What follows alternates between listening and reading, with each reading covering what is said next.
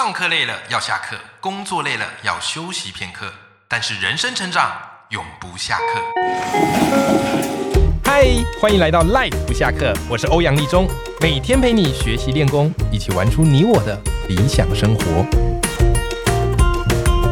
Hello，各位听众朋友，大家好，我是王立中，欢迎收听 Life 不下课，每天一集不下课，每别人休息你上进，累积你的复利成长。好，非常感谢大家收听我的节目哈。那么我们今天的什么嘞？啊，这个 live 必修课要来聊一聊一个概念啊。其实这个概念其实大家都蛮熟悉的啦，因为这个几个概念早就已经呃兴盛了，我觉得十年之久有了吧。那就是斜杠，对，相信你一定有听过斜杠啊。很多人都希望哦自己在本业之外能够去玩出一些副业，好让自己人生有些不一样，然后也增加一些多元收入。对吧？好，但是我觉得斜杠它是一个听起来非常迷人，啊，听起来非常的梦幻，啊，就是你好像有多功身份的。可是很多人的斜杠啊，其实都不太像斜杠，好，比较像是这个怎么样嘞？兼很多差，好，打很多份工，有没有？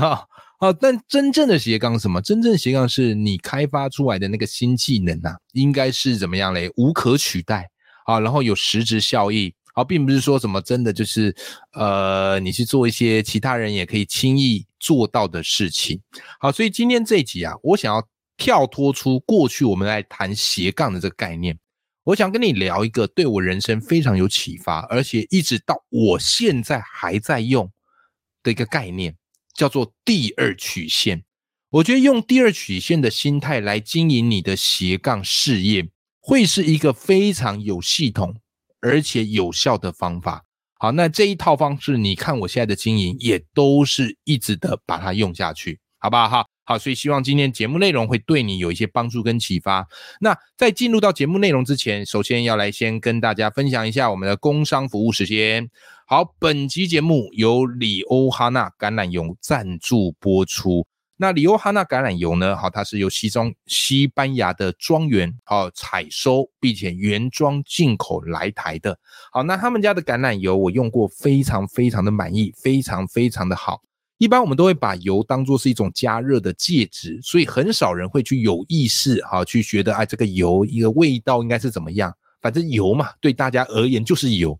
可是里欧哈纳的橄榄油不一样，它不只是一个加热的介质。它同时也会提升食物的美味的层次感。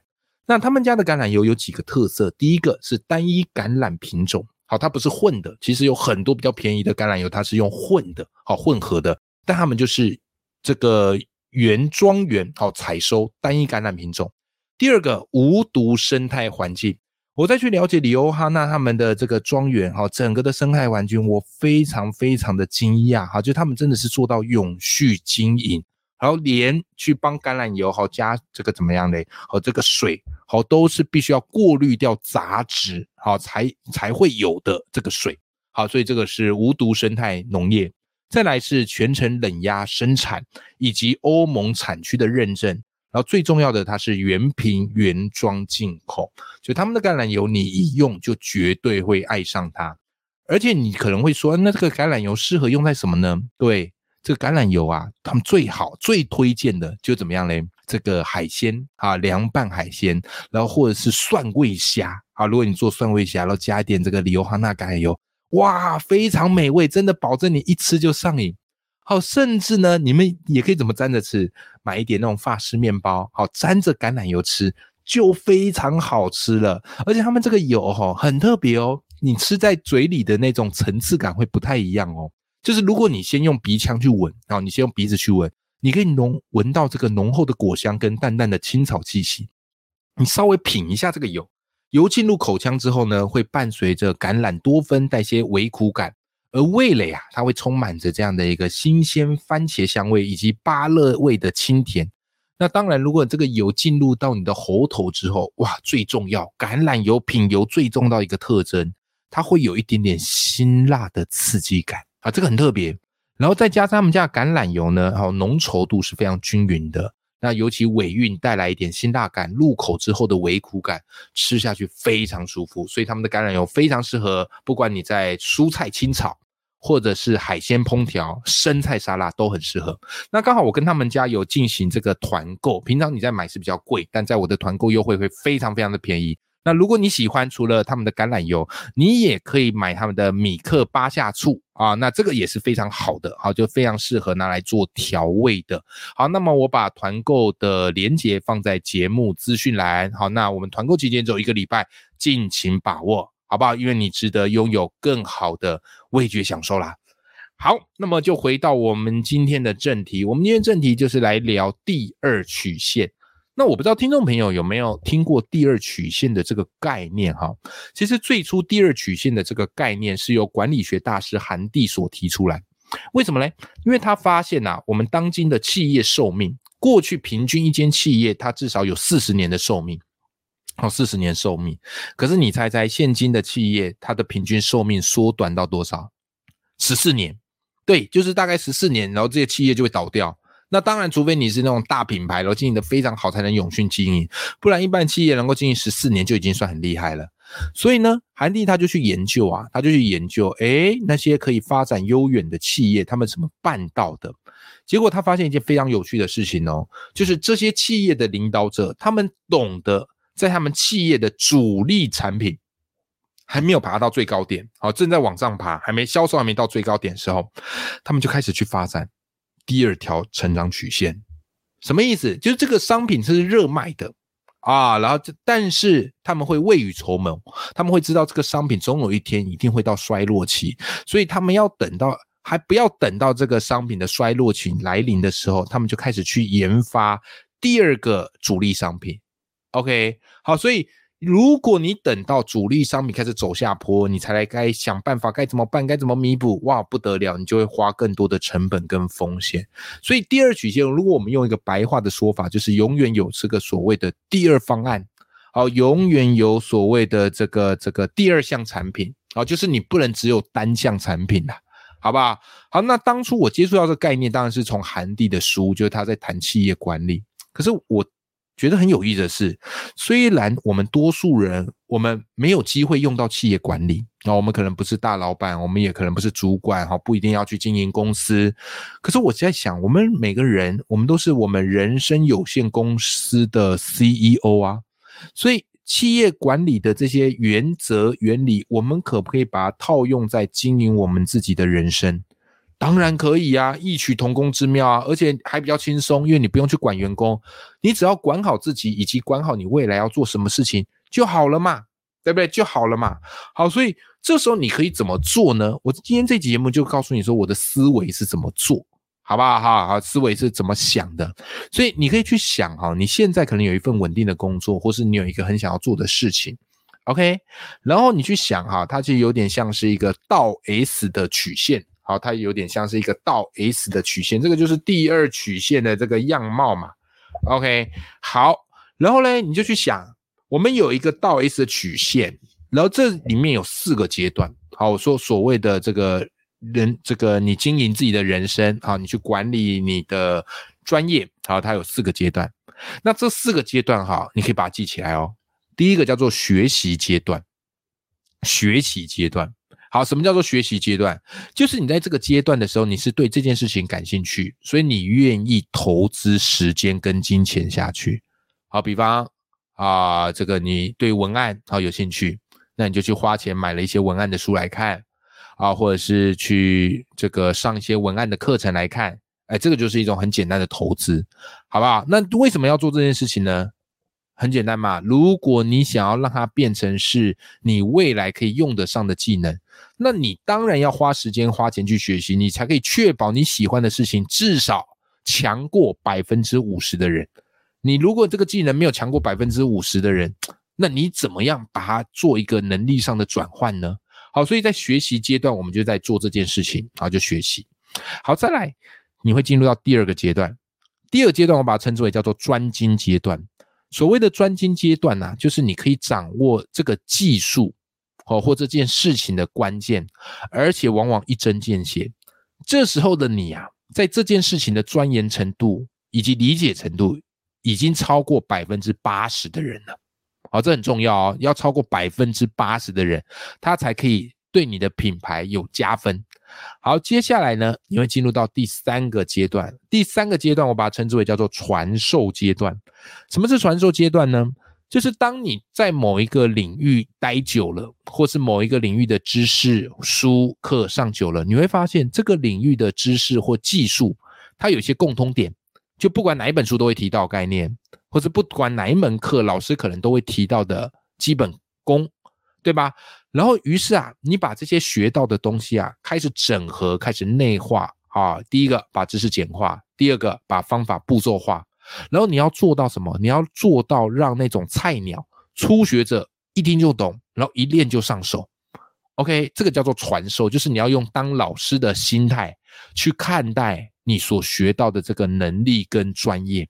好，这是第三个阶段。好，第三个阶段，好，其实到第三个阶段，这时候你就会开始，呃，开讲座啊，啊，或是开线上课啊，啊，或是去开这个付费课程呐，啊，或者是去跑这个演讲，好，公家机关，好，企业演讲，或者你觉得，哎呀，这个对我来讲压力好大，那也很简单嘛，你也可以去做公司的内部讲师分享嘛，对不对？但总而言之啦，这个阶段最重要的是什么？就是你一定要站出去讲。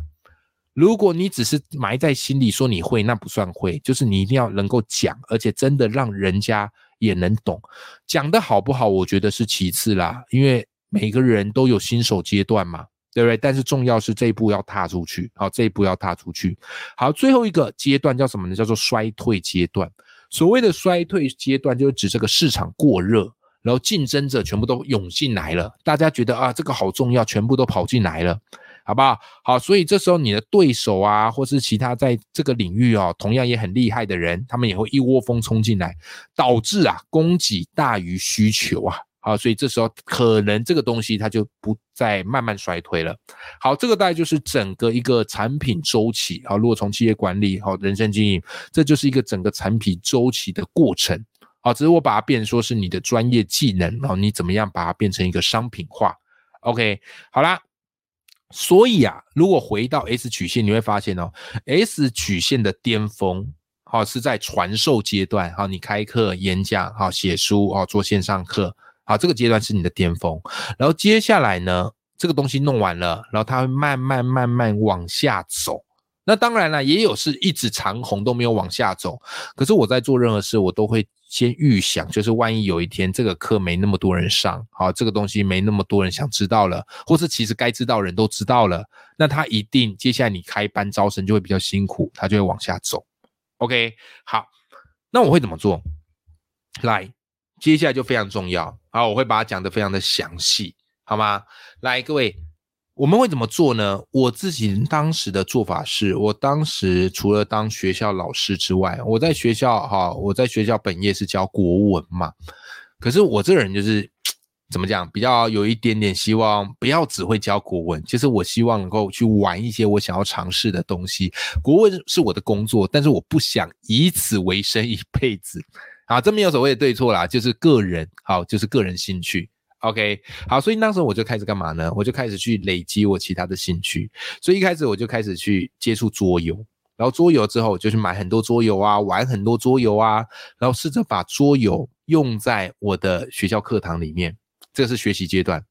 那接下来因为桌游你越玩越熟嘛，越玩越精嘛，然后越懂越多嘛，所以当时我就开始干嘛呢？啊，后来就开始写书，好，跟许荣哲老师他邀请我，我们写了一本书叫做《桌游课》。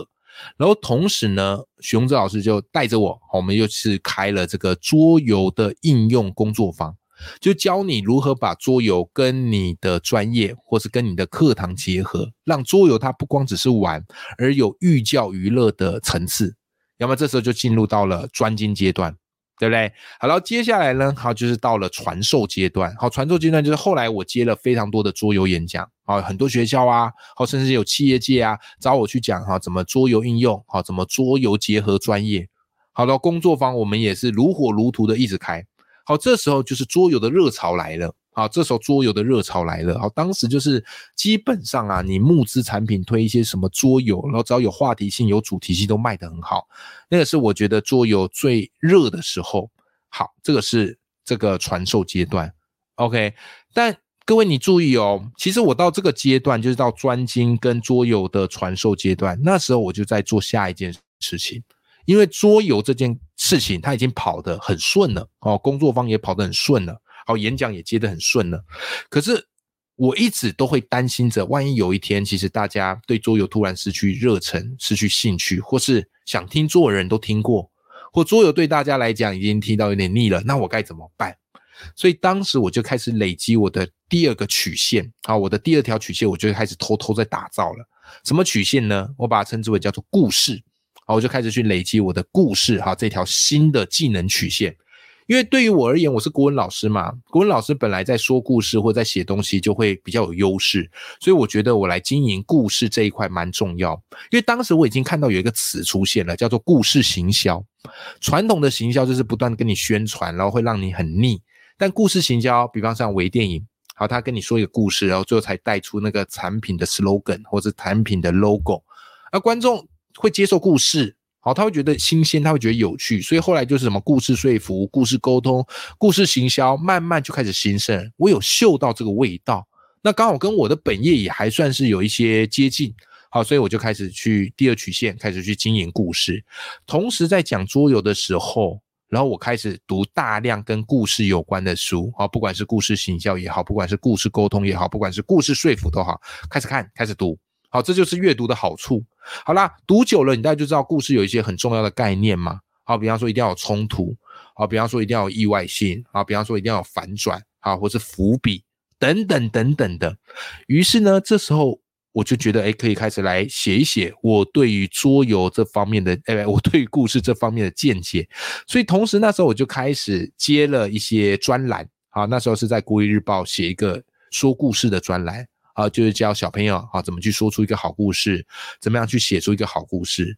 那因为这个东西还在起步，好，所以它就是还在起步萌芽阶段。可是桌游那时候已经是水涨船高了，有没有？你看我的第二条曲线是不是就出来了？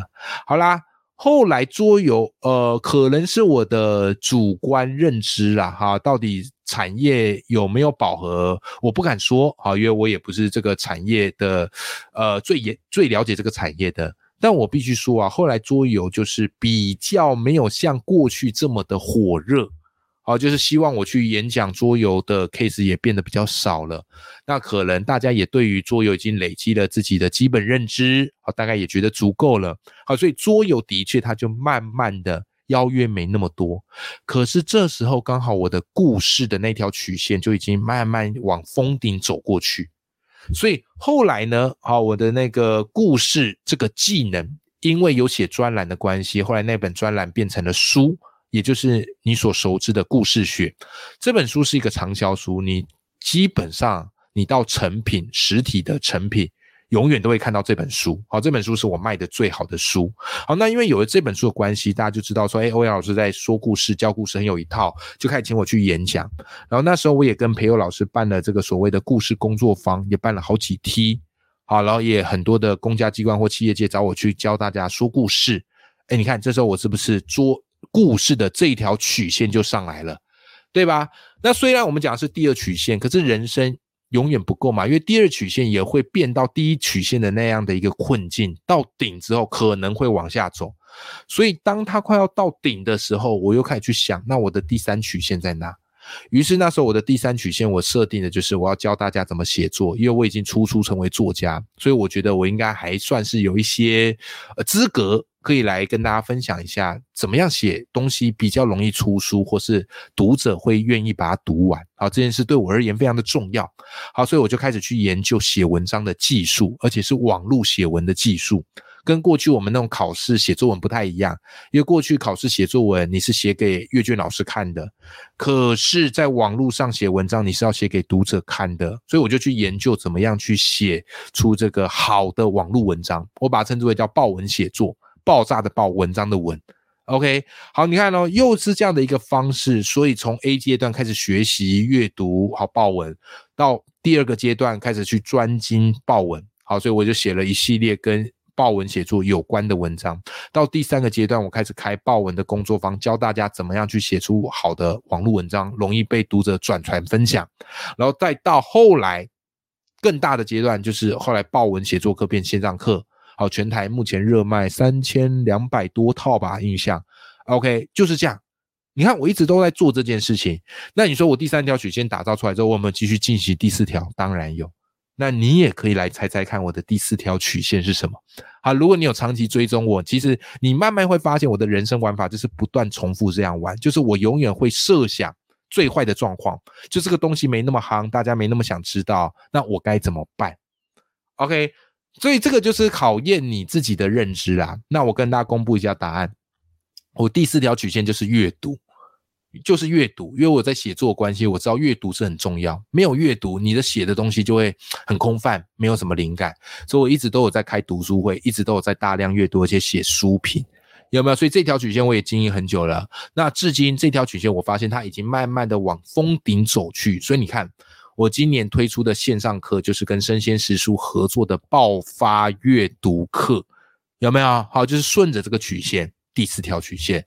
你说欧阳老师，你该不会有第五条曲线吧？有，我的第五条曲线、第六条曲线我都已经设计好了，看看你有没有观察的出来。其实我都常常在我的文章当中若有似无的跟大家分享，我的第五条跟第六条曲线我都已经设计好了，好，都目前都在往上走阶段。好不好？哈好，所以这个是我的人生经营心法。那可能跟传统的认知不太一样啦。传统认知就是你一辈子把一件事情做好，要有工匠精神，有没有？哈，就是不要这个这个也弄，那个也弄。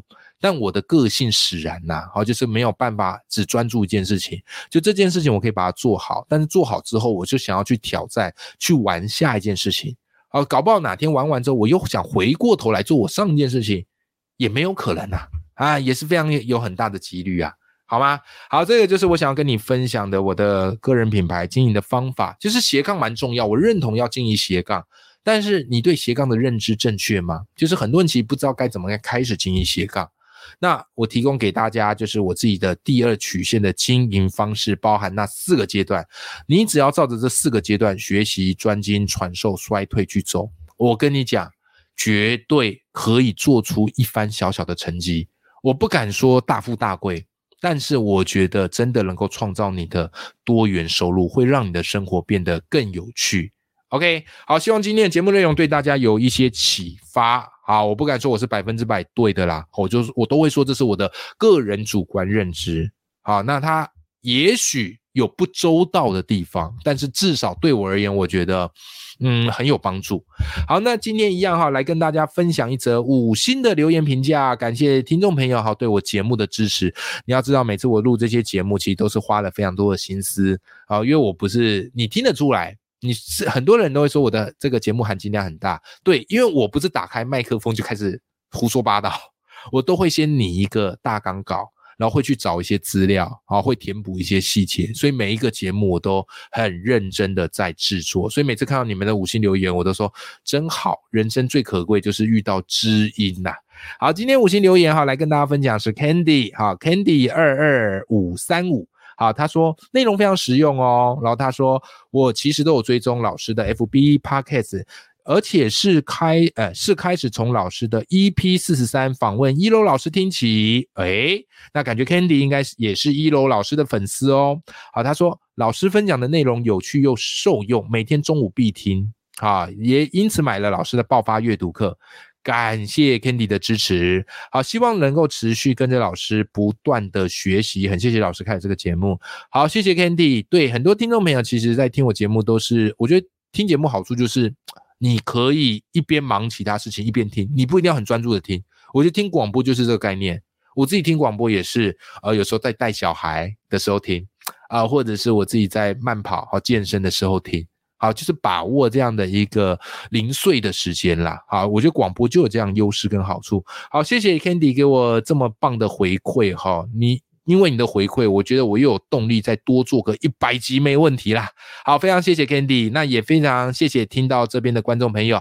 好，希望今天的节目内容哈都可以对大家带一些帮助，让我们人生有一些成长跟改变。